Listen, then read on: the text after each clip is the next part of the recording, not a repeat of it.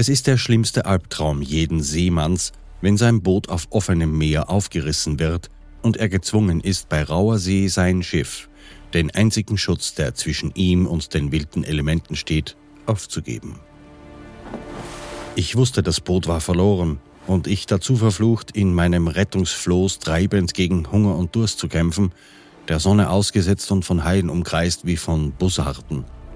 Ich rastete fast aus bei der Aussicht zu sterben, einfach so nebenbei zu sterben, ohne dass es von irgendjemandem bemerkt wird.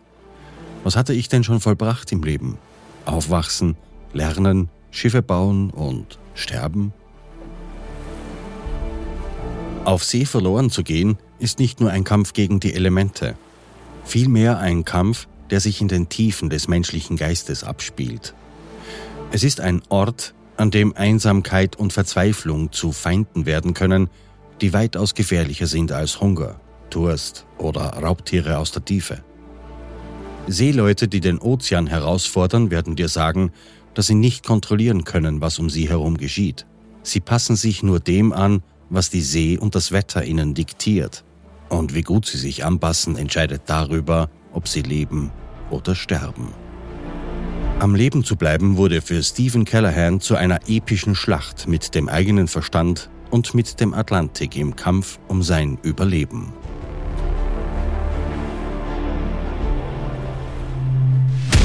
Wenn in der Wildnis etwas schief geht, geht es schnell und passiert oft ohne Vorwarnung.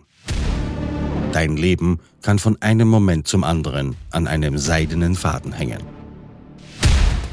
Ich bin Thomas Speck und das ist Against Fate, der True Survival Podcast. Wöchentlich bringe ich dir die spannendsten und unglaublichsten Überlebensgeschichten der Welt.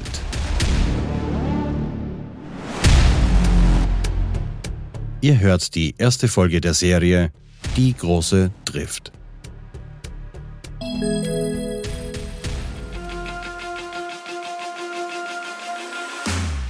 Mit dieser Folge geht auch unser Mitgliederbereich in Betrieb. Ab jetzt können Mitglieder die Geschichten der bisherigen Folgen zum Nachlesen herunterladen. Mit dieser Folge gibt es auch eine weitere Einführung. Als Mitglied hörst du die Folge ungekürzt.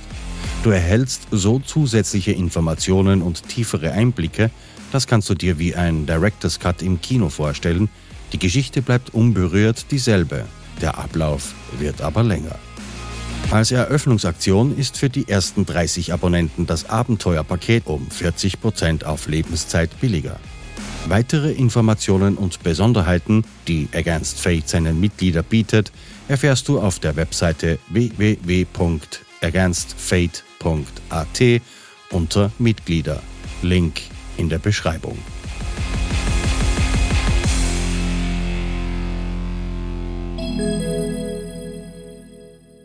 Verschollen. Stephen Callahan bezeichnet sich selbst als Träumer, der gerne Bilder malt, schreibt und dessen ganze Liebe der Seefahrt gilt. Alles daran scheint für ihn zu stimmen. Er besitzt das, was man gemeinhin als Seemannsseele bezeichnet.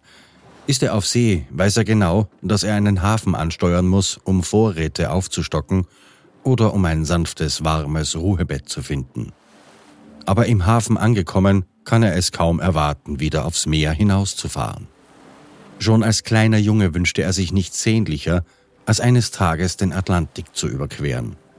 Er lernte früh, dass er eine Gabe dazu hatte, die Wellen zu lesen, mit den Wellen und dem Wind eine Art Symbiose einzugehen, um sein Boot mit den Kräften des Windes und des Meeres dazu zu bringen, zu tun, was er wollte.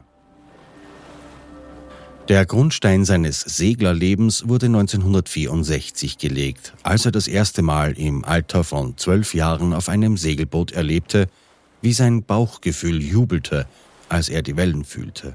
Es fühlte sich einfach richtig für ihn an. Er wurde ein Naval Architect, ein Schiffsbauingenieur. Da seine Interessen weit über das Planen und Entwerfen von Schiffen hinausging, bezeichnet er sich selbst auch gerne als Jack of all Trades einen Tausendsasser, der Metallurgie, Holzarbeiten und Kunststoffverarbeitung ebenso verstand.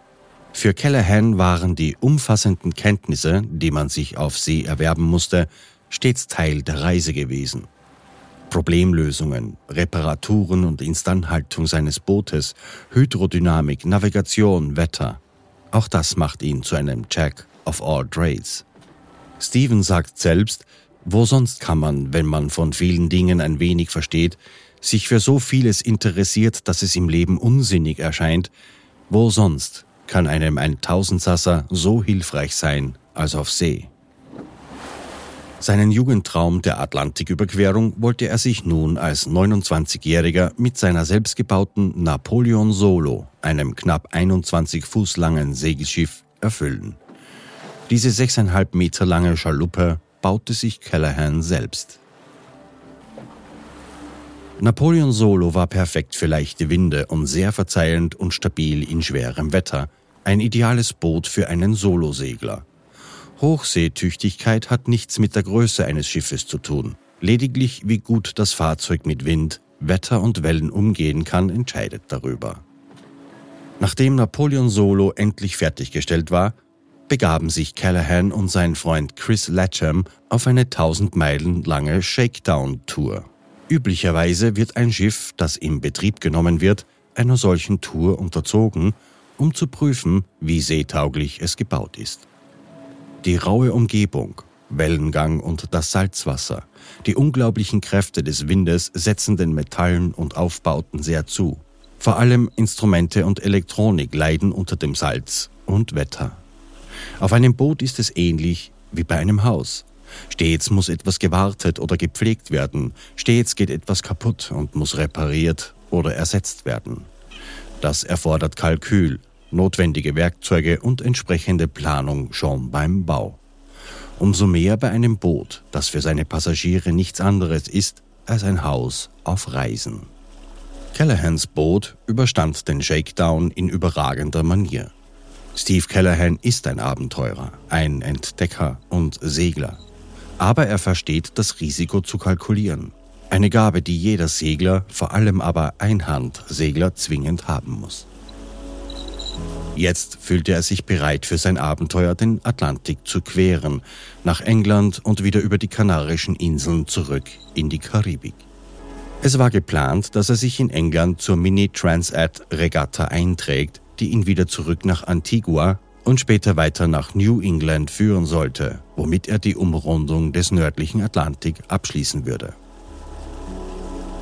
Die Kolonialzeit war die Blütezeit der Trade Routes über den Atlantik, benannt nach den Winden, den Trade Winds. Angetrieben von den Meeresströmungen, hauptsächlich dem warmen Golfstrom und der Nordatlantikströmung, wehen auch die Winde in einem großen Dreieck rund um den nördlichen Atlantik. Von der englischen Küste nach Süden, an der spanischen Küste entlang bis nach Afrika zu den Kapverdischen Inseln von dort östlich in die Karibik und den Golf von Mexiko sowie dem Golfstrom folgend die amerikanische Küste nordwärts und wieder zurück nach Großbritannien. Industriegüter wurden in den Anfängen von England aus nach Süden und Afrika verschifft. Von dort die Sklaven nach den sogenannten Amerikaners und Baumwolle, Zucker und Tabak zurück nach Europa. Das sind die Trade Routes, die seit hunderten Jahren von Seglern befahren werden. Der Atlantik ist in seinem Wetter weitestgehend berechenbar. Wo die kühlen Winde aus Afrika kommend auf die warmen Luftmassen des Golfstroms der Karibik treffen, bilden sich aber regelmäßig Stürme, die durchaus gewalttätig werden können. Schwerer Regen und unbarmherzige Winde formen sich regelmäßig zu schnell drehenden Wirbeln. Solche Orkane treten vor allem in der Hurricane Season von Juni bis November auf und jeder Segler vermeidet es, in dieser Zeit ohne den Schutz eines Hafens im flachen Wasser der Karibik zu ankern. Mit den heute modernen Hilfsmitteln wie GPS-Navigation und Echtzeitbeobachtung des Wetters sowie Satellitentelefonie und sogar Internet via Satellit wird eine sorgfältige Routenplanung und das Abwarten eines sogenannten Wetterfensters aber deutlich erleichtert. Dennoch, der Atlantische Ozean ist anspruchsvoll für Seefahrer. Das Wetter hat einen ausgeprägten Hang, schnell umzuschlagen, was zuverlässige Vorhersagen schwierig machen kann. Diese See zwingt ein Segelboot oft zu weiten Umfahrungen, um Gewitterzellen und Sturmsystemen auszuweichen. Die beste Jahreszeit zur Überquerung des Atlantiks nach Westen ist der europäische Spätherbst und Winter ab Oktober. Richtung Osten zurück nach Europa der europäische Frühling und Sommer. Um also die Reise in Richtung Karibik anzutreten, sollte man in den Wintermonaten von den Kanarischen Inseln oder den Kapverden vor der afrikanischen Küste ablegen. Selbst schnelle Boote, meist Katamarane mit sich ablösender Crew, benötigen für diese Fahrt mindestens 14 Tage. Der Durchschnitt dürfte aber bei drei bis vier Wochen liegen. Einen Monat auf See bedeutet, dass die Sicherheit von Leib und Leben für diese Zeit vom Boot und den Entscheidungen des Captains gewährleistet sein muss. Schon eine einzige falsche Entscheidung, ein nicht vollzogener Kurswechsel oder falsch eingeschätztes Wetter kann alles kosten. Gerade heute, wo die Elektronik viel von Navigation, Wettervorhersage und Steuerung des Bootes übernimmt, ist es noch wesentlicher als früher. Erleichterungen machen allzu oft leichtsinnig. Callahan startete im Spätsommer 1981 in Newport, Rhode Island mit der Napoleon Solo. Er segelte das Boot im Alleingang zu den Bermudas und setzte die Reise mit seinem Freund Chris Letcham nach Cornwall, England, fort. Als er Newport verließ, tat er dies mit allem, was er besaß, außer einigem Werkzeug. Er setzte wahrhaft alles auf eine Karte, entweder er schaffte es oder er ging unter. Stürbe er, so sagte er sich, dann nützt mir alles Geld der Welt nicht mehr. Verliere ich mein Boot, wäre auch das schlimm, aber, auch wenn es eine Weile dauern würde, davon konnte ich mich erholen. Er ging also das Risiko ein und fuhr los, ohne sein Boot zu versichern. Das lag auch daran, dass die Versicherungen solch ein Premium verlangten, dass es günstiger wäre, sich im Falle eines Verlustes das Boot gleich neu zu bauen, als vorher die Versicherungsprämien zu bezahlen. Als er auf Bermuda auf seinen Freund Chris wartete, schrieb er Folgendes in einen seiner Notizblöcke, die er immer mit sich führte. Ich wünschte, ich könnte beschreiben, wie es sich anfühlt, auf See zu sein. Die Ängste, Frustrationen und die Qual, die es sein kann. Die Schönheit, die bedrohliche Spektakel begleitet die spirituelle Gemeinschaft mit den Kreaturen, in deren Domäne ich segle. Da ist eine signifikante Intensität im Leben, die eintritt, wenn wir nicht mehr die Kontrolle über alles haben, wo wir nur noch reagieren, leben, ja, überleben. Ich bin kein religiöser Mensch per se. Meine eigene Philosophie ist durchmischt und passt nicht zu irgendeiner Religion oder bekannten religiösen Philosophien. Aber für mich ist das Fahren auf See wie einen kleinen Blick auf das Gesicht Gottes zu werfen, nur einen kleinen Blick. Ich werde daran erinnert, wie unwichtig ich im großen Ganzen bin. Es ist ein wundervolles Gefühl, so verletzlich zu sein. Seine Napoleon Solo war derart zuverlässig und lief so wunderbar stabil vor dem Wind, dass sie die Überfahrt nach Europa tatsächlich bravourös geschafft hatten. Die Fahrt selbst war recht ruhig, bis auf die manchmal raue See und heftig böiger Regen, typisch für die nördlichen Trade Routes. Sie sahen Wale, Delfine, sie bekamen schlicht alles, was den Stoff von Abenteuern ausmacht. Und als sie die Küste Englands erreichten, hatte Callahan das Gefühl, alle seine Erfahrungen seit seiner Geburt jetzt zu beenden, einen Zyklus abzuschließen und damit einen völlig neuen zu eröffnen. Aus dem Logbuch der Napoleon Solo. Es ist spät am Abend, der Nebel ist dicht seit Tagen schon. Napoleon Solo gleitet durchs Wasser, ganz so wie sie soll, in Richtung englische Küste. Wir sollten bereits nahe der Scilly-Inseln sein. Wir müssen sehr vorsichtig sein. Die Tiden hier sind hoch und die Strömungen sehr stark und vor allem die Schifffahrtslinien dicht befahren. Chris und ich halten mit scharfen Augen Wache.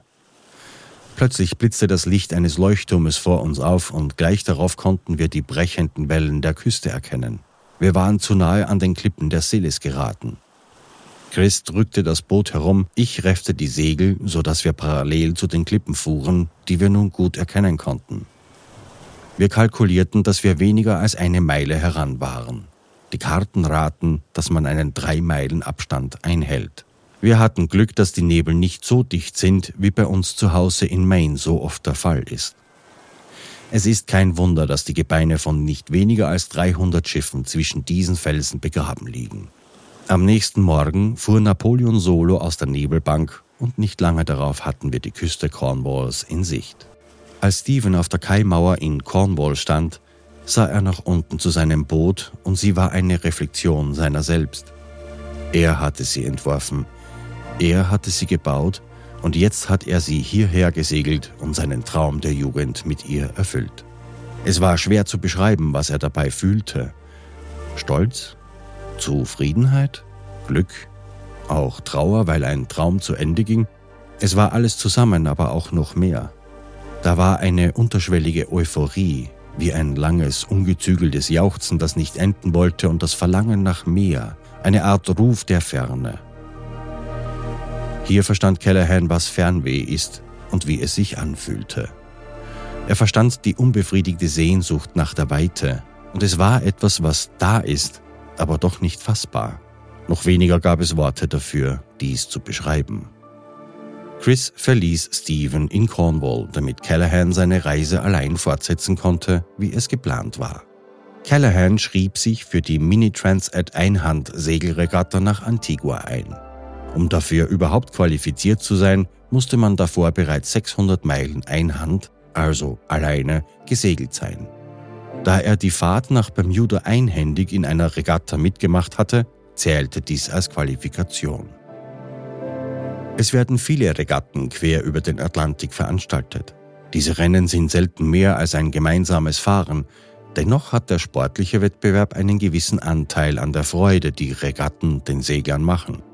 Das Sprichwort, wo immer zwei Segelboote miteinander fahren, ist es ein Rennen, wird in solchen Regatten unterhaltsam in die Tat umgesetzt.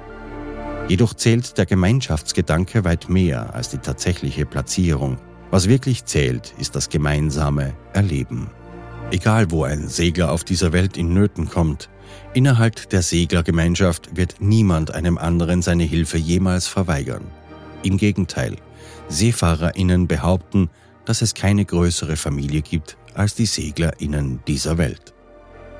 Die Mini-Transat startete in Penzance und führte zu den Kanarischen Inseln vor Afrika und dann über den Atlantik ins karibische Antigua. Stephen war interessiert, wie seine Solo gegen andere, erfahrenere Teilnehmer abschneiden würde. Er wusste, dass sein Boot schnell war. Dies sollte sein Test dafür werden. In die Karibik wollte er ohnehin, um zu versuchen, dort Arbeit über den Winter zu finden. Warum das nicht mit einem kleinen Rennen verbinden, das obendrein noch viel Spaß versprach. Die letzten Tage vor dem Rennen waren stürmisch und so wurde der Start immer weiter verschoben. Irgendwann musste das Rennen gestartet werden. Es war bereits spät im Jahr, um die Passage sicher zu beenden. Die Regatta begann recht ruhig, aber windig, und schon in der Nacht kämpfte die Flotte gegen die wachsende See. Noch immer schnitt Solo gut durchs Wasser und am Morgen war Steven bereits alleine unterwegs. Vom Start weg hatte er die Flottille in den vordersten Rängen angeführt. Während der Nacht konnte er noch die Lichter anderer Boote sehen. Die schlechten Wetterkonditionen hielten leider an. Später überholte er ein italienisches Boot, das im Hafen noch neben ihm vertreut war. Er bemerkte, dass dessen Jibsegel im Wind flatterte. Stephen schrie hinüber, erhielt aber keine Antwort. Mehrmals versuchte er den freundlichen Italiener über Funk zu erreichen, erfolglos. Spät am Abend des ersten Renntages hörte er über Funk, dass der Italiener gesunken sei. Glücklicherweise konnte der Captain aufgenommen werden. Was genau geschehen war, sollte Stephen nie erfahren. Am dritten Tag kreuzte Callahan einen Frachter. Via Funk erfragte er, dass der Kapitän des Frachters 22 Boote hinter Napoleon Solo sehen könne. Callahan war ermutigt und fühlte sich großartig. Er führte die Regatta an.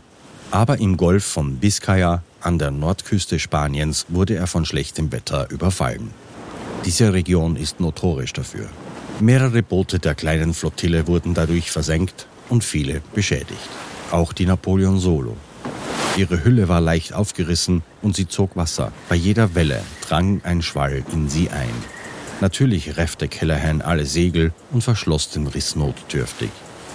Zwei Tage brauchte er dazu, das Boot langsam durch die Wellen zur Küste von Spanien zu führen. Dort stellte er fest, dass Solo des Nachts in Schwemmholz gelaufen sein musste. Ihr Rumpf war voller Kratzer und Beulen, die darauf schließen ließen. Er hatte viele schwimmende Stämme vor dem Golf gesehen, eine Folge der Unwetter der letzten Wochen. Gehört hatte er nichts davon, die Wellen und der Wind waren wohl zu laut gewesen. Für Callahan war das Rennen in La Coruña, Spanien, gelaufen. Er stieg aus der Regatta aus. Er musste Reparaturen durchführen, was für ihn, wie für jeden Segler, Teil der Reise ist. Der Schaden war überschaubar, jedoch es war schwierig für ihn, die Reparatur zu organisieren, da er kein Spanisch sprach und nicht allzu viel Geld bei sich hatte. Fünf Boote der Flotte, die in Cornwall aufgebrochen war, waren gesunken, Dutzende beschädigt, auch wegen des Schwemmholzes und der schweren Winde. Glücklicherweise ist niemand ertrunken oder ernstlich verletzt worden. Vier Wochen später segelte er weiter entlang der spanischen und portugiesischen Küste bis nach Madeira und den Kanarischen Inseln. Aufgrund schlechter Winde dauerte die Reise sechs Wochen anstatt der geplanten zwei. Hier führte er die letzten Reparaturen durch, vor allem sein Autopilot, der das Boot auf einem eingegebenen Kurs hielt, musste repariert werden. Vor so einer Überquerung werden immer die letzten Reparaturen und Check-ups gemacht das Boot genau inspiziert, Vorräte aufgefüllt und das Wetter kontrolliert. In der Nacht vom 28. zum 29. Januar 1982 verließen er und die Solo den Hafen von Hierro. Die Nacht war klar und der Himmel voller Sterne.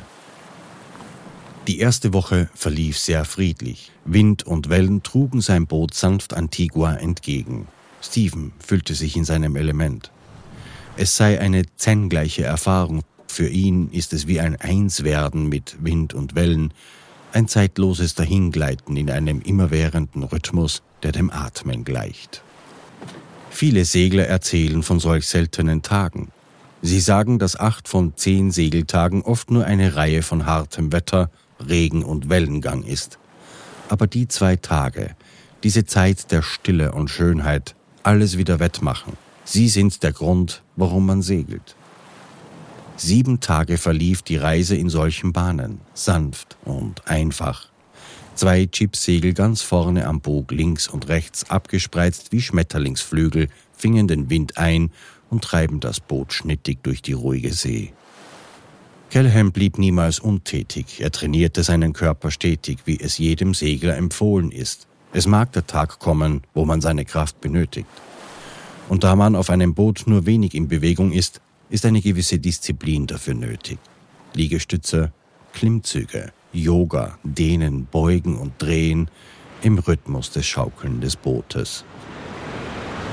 Dann begann das Wetter umzuschlagen.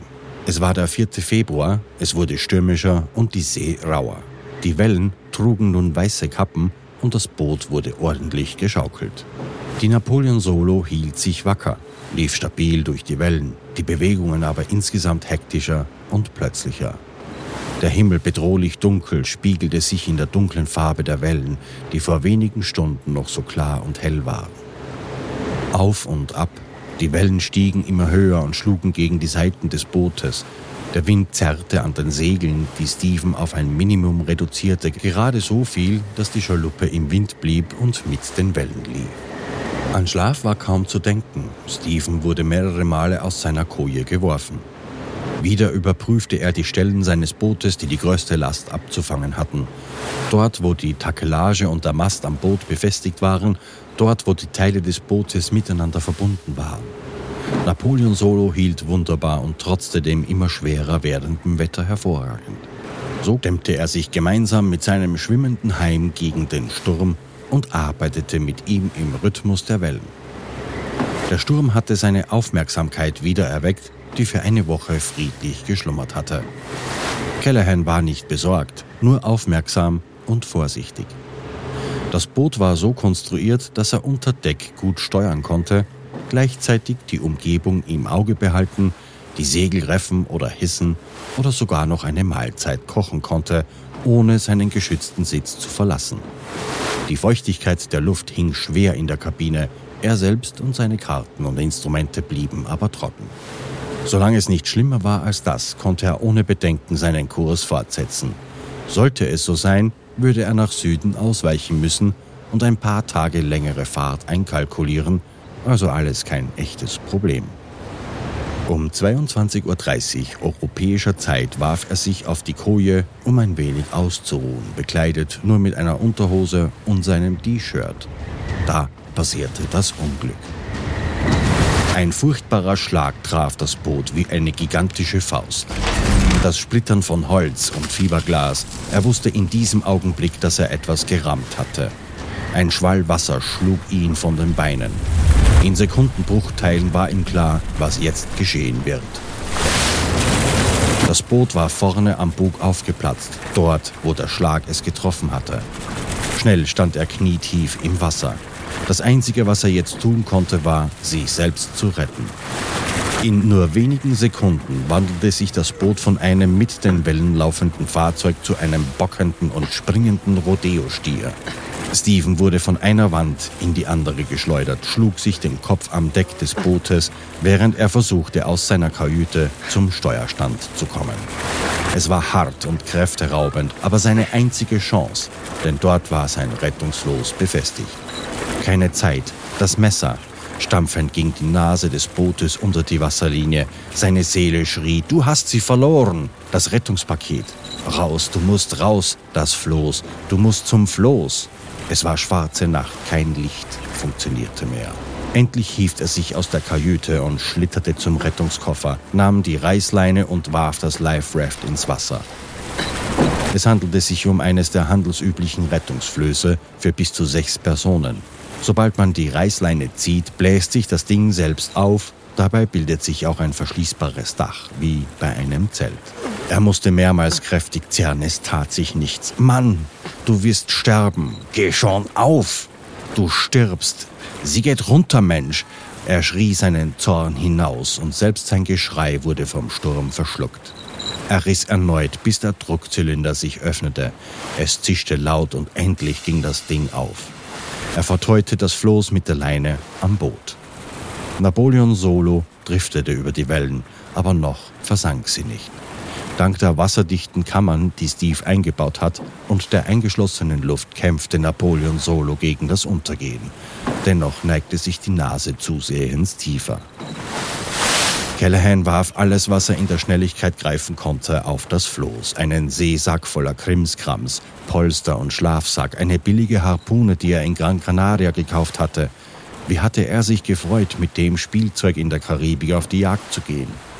Dann sprang er selbst in das Floß, das Messer quer im Mund wie ein marodierender Pirat aus den alten Filmen, ließ aber die Leine mit dem Boot verbunden, weil sein Floß durch den Sturm in Sekundenschnelle weit vom Schiff weggetragen würde. Um zu überleben brauchte er noch einiges, das er in diesem Wellengang jetzt kaum erreichen würde von seinem Boot.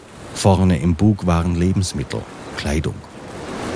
Er versuchte es einmal, aber in der Finsternis und dem wilden Wellenritt war es unmöglich. Das Risiko, jetzt noch einmal in die Kajüte zu tauchen und dort womöglich sich zu verletzen oder an unsichtbaren Trümmern hängen zu bleiben, war ihm zu groß. Im Boot herrschte Chaos und Dunkelheit. Alles wurde durcheinandergewürfelt. Er musste abwarten, dass sich die See beruhigt und darauf hoffen, dass seine Solo bis dahin noch nicht vollständig untergegangen war. Dennoch musste er zumindest sein Notfallpack herausholen. Ohne das war er endgültig verloren. Dieser wasserdichte Beutel war gleich neben der Einstiegsluke an der Wand verteut. Steven zog sich an der Leine neben Solo. Das Deck war jetzt auf Wasserhöhe gesunken und stieg an Bord. Es war eine seltsame Sensation, auf dem Boot und gleichzeitig im Meer zu stehen. Er ging vorsichtig in die Hocke, während die Wellen über ihm brachen. Wie viele Schläge kann Solo noch vertragen, ehe das Wasser seinen Weg in die verbliebenen Kammern findet? Er griff in die Dunkelheit, zog sich halb hinein, fühlte den Lebensbeutel und band ihn los. Das Ding wog mehr als alle Sünden der Welt. Es schien, als ob Neptun oder Poseidon seine Beute nicht freiwillig hergeben würde. Callahan musste ziehen aus Leibeskräften, um den Beutel zu bergen. Geh runter, sie säuft ab. Er warf auch den Beutel endlich ins Floß und sprang ein letztes Mal hinüber. Stephen musste allen Willen aufbringen, um jede Panik zu unterdrücken. Fokus, Steve, bleib im Fokus. Was brauchst du? Konzentriere dich. Da war ein Teil von ihm, der am liebsten auszucken würde, schreiend und Panik. Und der andere Teil, der dem ersten Ohrfeigen gab. Halt die Klappe und lass mich mein Ding machen. Er ließ nicht zu, dass das Adrenalin zu hirnloser Tätigkeit führte, aber richtig tun konnte er auch nichts. So begann er zu denken. Er wusste glasklar, während er zu frieren begann und die Kälte durch seine Haut stach wie tausend kleine Nadeln, dass er viel zu weit von jedem Land entfernt war, um einfach so Hilfe rufen zu können. Er wusste, dass er sich aus eigener Kraft nicht retten könnte. Er hatte noch nicht einmal 500 Meilen der geplanten Strecke zurückgelegt und ist nun dem Wind ausgeliefert. Und der bläst nun mal nicht rückwärts, sondern immer weiter nach Westen ins offene, weite, unendlich weite Meer, an dessen anderen Ende, noch gut 2000 Meilen entfernt, die Karibik liegt. Innerhalb von Sekunden liefen in seinen Erinnerungen Filme ab, Bilder, Sequenzen aus seinem Leben, als ob ein verrückter Fotograf aus jeder Begebenheit seines Lebens ein Bild gemacht hätte und ihm dies nun in irrem Zeitraffer vorlegte. Er bereute jede Sünde, jede Unterlassung. Nein, nein, hör auf, keine Panik. So blieb ihm nur zuzusehen, wie der Sturm sein Boot zu zerpflücken begann. Für ihn war es einem alten Freund beim Sterben zuzusehen. Dadurch, dass sie nicht mehr im Wind lag, schlugen die Wellen auf die Schaluppe ein, der Wind riss das Segel hin und her und damit den Mastbaum. Der Baum ist der waagrechte Teil, an dem das Segel befestigt ist. Das Segel riss alsbald und der Baum schlug ungebremst in die Takelagen, bis er abriss. Selbst der Mast knickte ein. Stephen konnte nur auf sein Boot starren. Es hob ihn immer wieder von den Beinen. Er hatte alle Hände damit zu tun, sein Zeug im Floß zu halten, und doch, er hatte nur Augen für Napoleon Solo, die da langsam in Trümmer gingen. Langsam lief die Schaluppe voll. Sie sank. Sehr langsam zwar, aber sie sank. Jetzt erst begreift Callahan, dass sein Boot verloren ist. Sie wird untergehen und er konnte nur zusehen, wie sein Traum verschwand. Sie war so wunderbar gebaut. Sie schwamm noch immer. Langsam drehte sich ihr Rumpf zur Seite. Es erinnerte an ein verwundetes Tier, das dem Angreifer seine verletzliche Seite zudreht, wie um zu zeigen, ich gebe auf. Hier, Du kannst mich nun töten, ich unterwerfe mich. Das Meer ist kein Tier, das Unterwerfung anerkennt. Sie ist gnadenlos und hieb weiter mit mächtigen Schlägen auf das Boot ein. Es vergingen Stunden, kräfteraubende Zeit, frierend und in Angst, immer ein Auge auf dem Schiff, weil er notfalls sofort die Leine kappen würde müssen, damit das kleine Schiff ihn nicht mitsamt dem Rettungsfloß in die Tiefe zieht. In den frühen Morgenstunden war ihm jedoch klar, dass er nicht wieder an Bord gehen wird. Es war zu spät. Er ließ die Leine laufen und sah den kläglichen Rest des Mastes im Wasser verschwinden. Die Elektrik war längst kurzgeschlossen und das Mastlicht blitzte immer wieder auf deshalb, bis er auch das Licht nicht mehr sehen konnte. Ein Freund, der sein Goodbye winkt. Bruder, Freund, Begleiter und Gefährte. Gegangen. Und mit ihm alles, was ihm 40 bis 80 Tage Überleben auf See gesichert hätte. Allein. Die See wird ihn ebenso zermalmen und vergessen. Es wird so sein, als ob es ihn niemals gegeben hätte. Das war mein Leben? Geboren, gelernt, ein wenig gearbeitet und nun sterbe ich hier? Keine Spur wird bleiben von mir. Keine Spur. Wieso hat er nicht gewartet auf Kanaria? Warum konnte er nicht von seinem Ziel lassen, das ihm nun so lächerlich vorkam? So viele Segler blieben oft wochenlang auf den Kanaren, genießen das Leben, arbeiten auf Schiffen, um sich etwas Unterhalt zu verdienen, bevor sie genug gespart haben, um weiterzuziehen. Wieso habe ich das nicht auch so gemacht? Callahan saß auf seinem klatschnassen Polster, den er retten konnte, etwas isoliert vom eiskalten Boden. Immer wieder schwappte Wasser ins Floß, er fror. Es war nun Zeit zu denken, Zeit zu planen und Angst zu haben. Und davon hatte er genug. Die gerade akuteste Gefahr ist der Verlust von Körperwärme. Er wickelte sich in seinen durchweichten Schlafsack, der sich nur langsam erwärmte. Wasser ist das nächste Problem. In den Rationen, die im Rettungsfloß eingebaut sind, befanden sich acht Stück 0,3 Liter Dosen mit Trinkwasser. Mit seinem Kaffeebecher schaufelte er Wasser aus dem Floß, während eine winzige Batterielampe seine neue kleine Welt beleuchtete.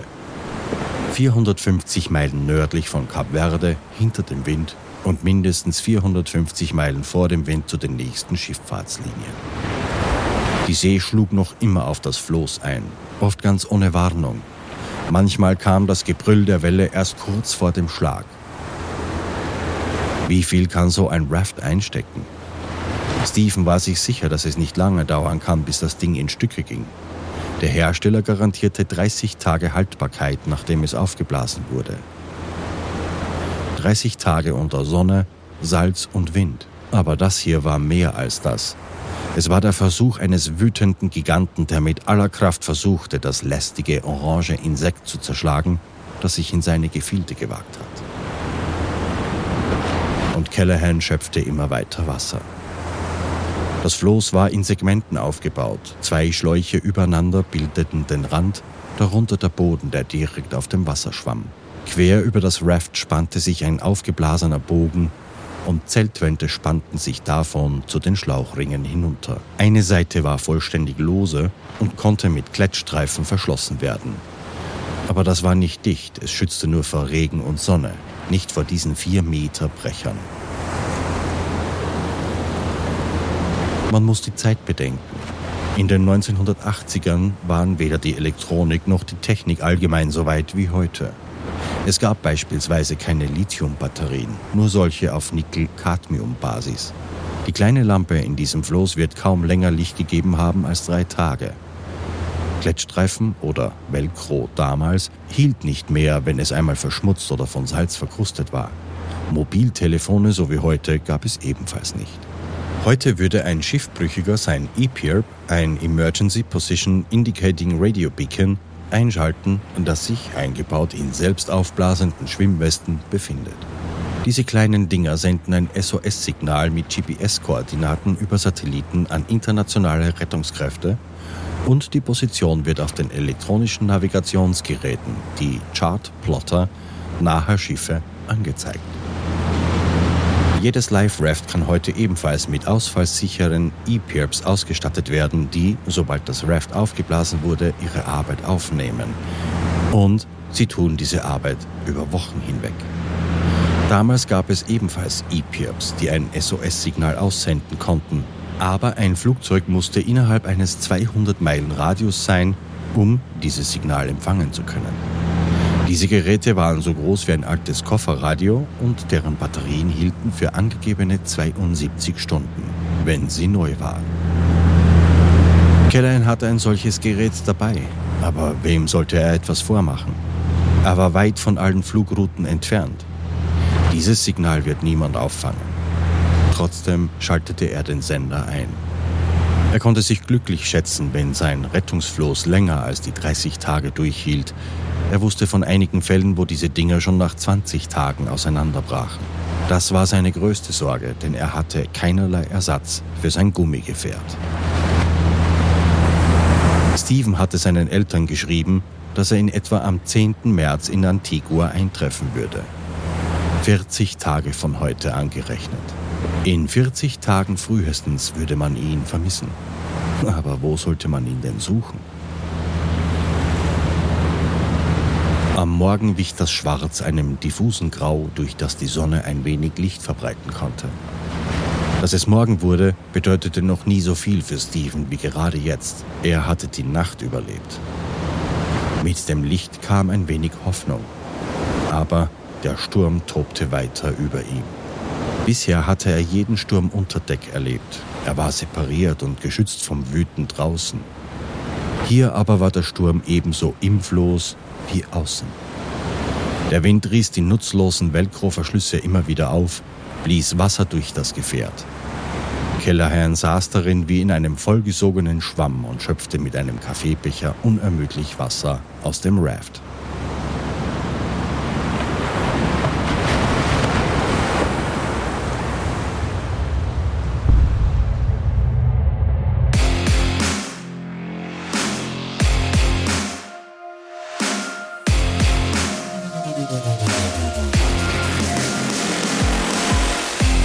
Against Fate gegen das Schicksal. Abonnieren auf Spotify, Apple, Google Podcasts, Amazon Music, Deezer oder wo immer du gerade hörst. Abonnenten des Mitgliederbereiches auf againstfate.at hören jede Folge ungekürzt als Director's Cut und werbefrei.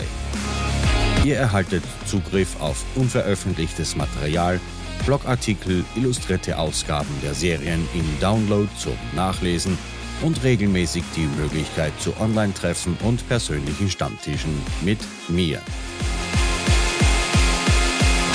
Against Fate, der True Survival Podcast.